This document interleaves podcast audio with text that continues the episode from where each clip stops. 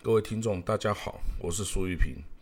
今天是二零二一年一月三号，新的一年开始哦。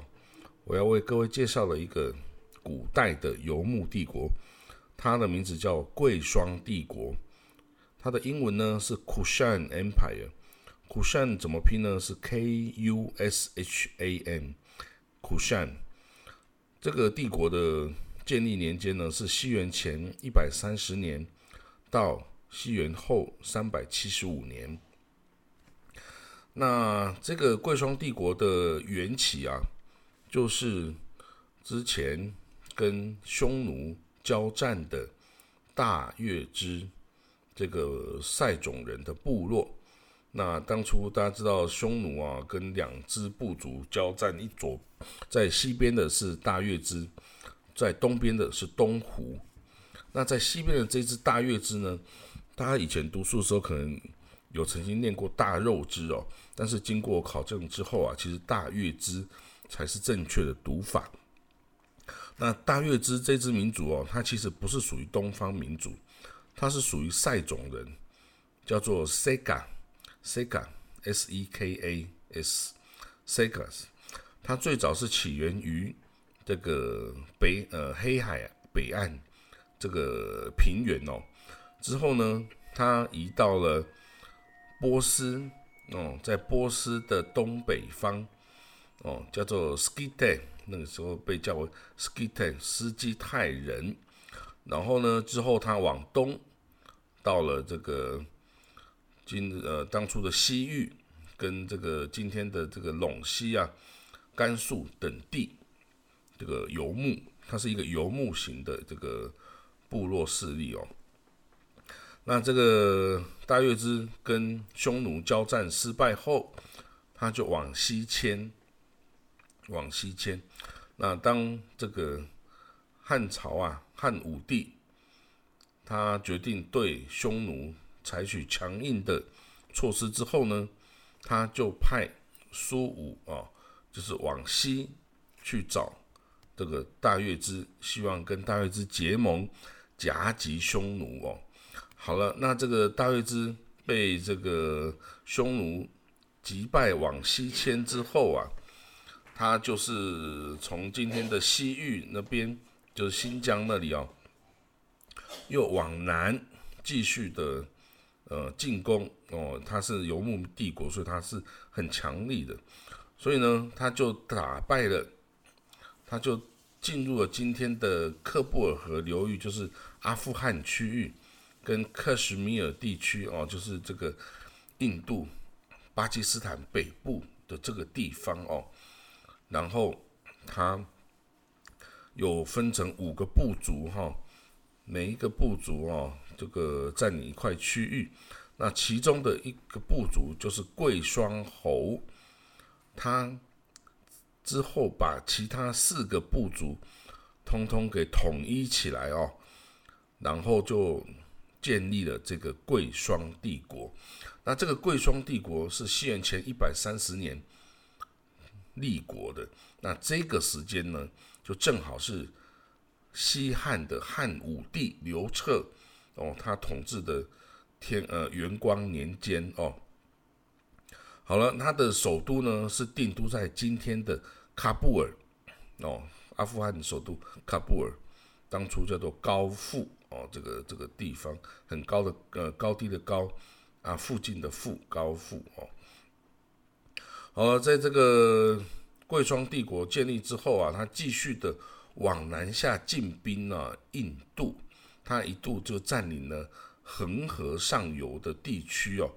不过呢，他的帝国统治中心仍然是在中亚哦，就是在这个阿富汗呐，这个哦这个地区呢。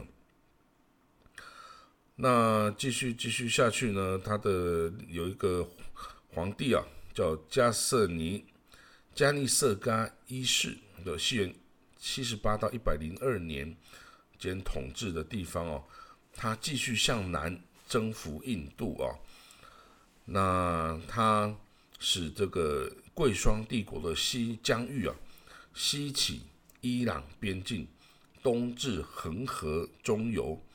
北起希尔河、葱岭，南到纳巴达河，哦，所以哦，它这个是非常强大。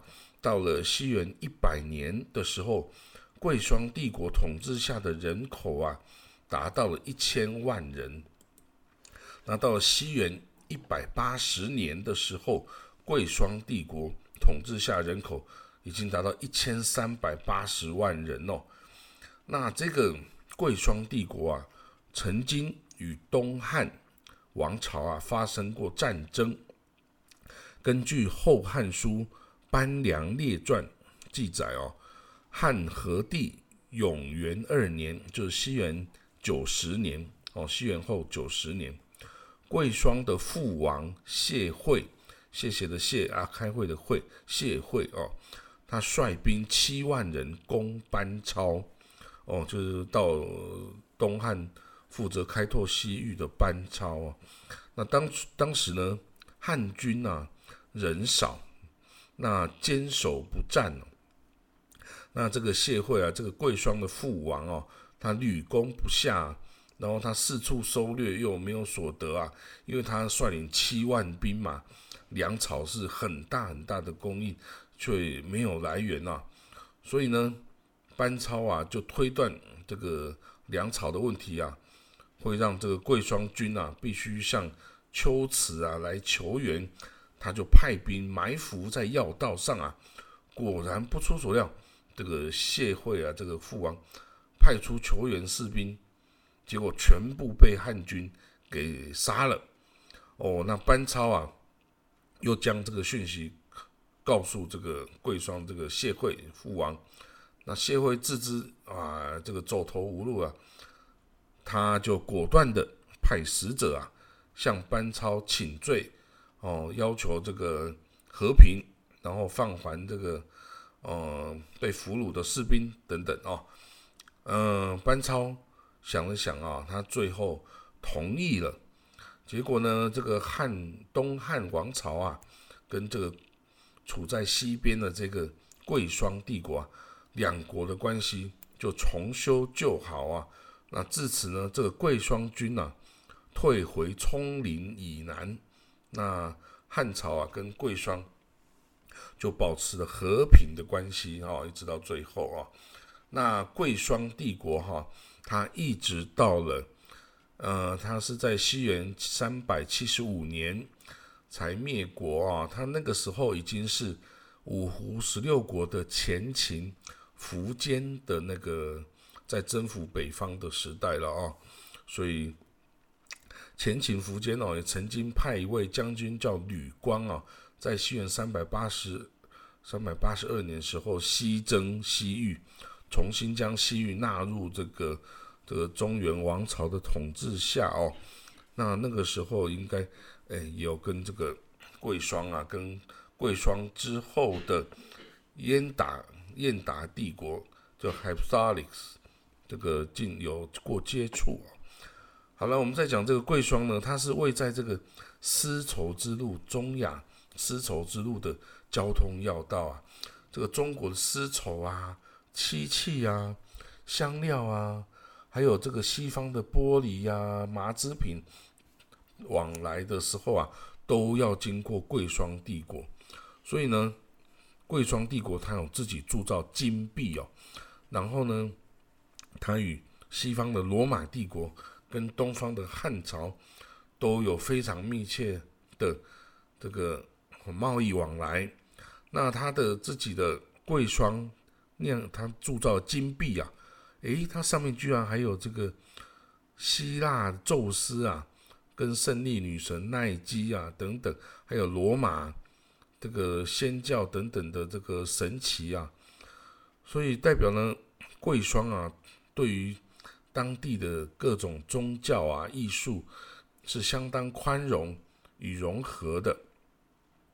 那这个贵霜啊。他在占领了丝绸之路啊，也为当地的这个治安啊提供了保证，所以使得这个古代伊朗的摩尼教啊，跟这个基督教聂斯托里就是景教教会啊，东传到中国啊，都开通了道路。那此外，那个这个佛教哦，也是经过贵霜帝国传到东汉时期的中国哦。那这个贵霜帝国，它使用的是呃希腊文字跟语言呢，所以也有人相信它有部分的创建者是来自于这个亚历山大大帝留下来的后裔哦。那贵霜帝国哦，它是呃，我刚刚提到它是这个佛教传入中国的一个一个很大的一个通道啊。那因为他的统治者笃信佛教哦，那以之前提过这个迦尼色迦一世啊，他非常支持佛教，然后呢，嗯，他使他利用这个佛教啊来缓和这个印度啊婆罗门教种姓制度造成的社会的各种这种矛盾呢，那但是。就是因为他本身不是印度婆罗门婆罗门贵族出身哦，他在没有办法在种姓制度上取得位置，因此他就选取以佛教来管理他这个帝国哈，所以他在他的帝国里面，呃，辩论佛经呐，这个等等哦，有不同的佛教的教派哦，对各种的经藏律、经律藏嗯经律论三藏。重新做出了解释哦，就成为当时等于全世界佛教的中心哦，也是佛教传入中国的的的主要的通道哦。那当然有有这个兴盛，也有灭亡啦。到了这个后来越来越到西元二世二世纪的时候，贵霜帝国勉强还可以统一啊。到了西元三世纪的时候啊。那个时候受到来自波斯萨珊王朝的攻击啊，跟印度北方的地方势力兴起，使得这个贵霜帝国逐渐的衰弱，后来终于分裂瓦解成各个不同的小邦哦。那今天印度的贾特人哦，就是他们的后人。好，那这个贵霜帝国大概就是这样的一个情形。那贵霜帝国呢，后来又被另外一个叫做。燕达帝国 h y p s t a l i c 所取代，那我就之后再来告诉大家这个帝国的故事喽。好了，今天就讲到这里，谢谢各位。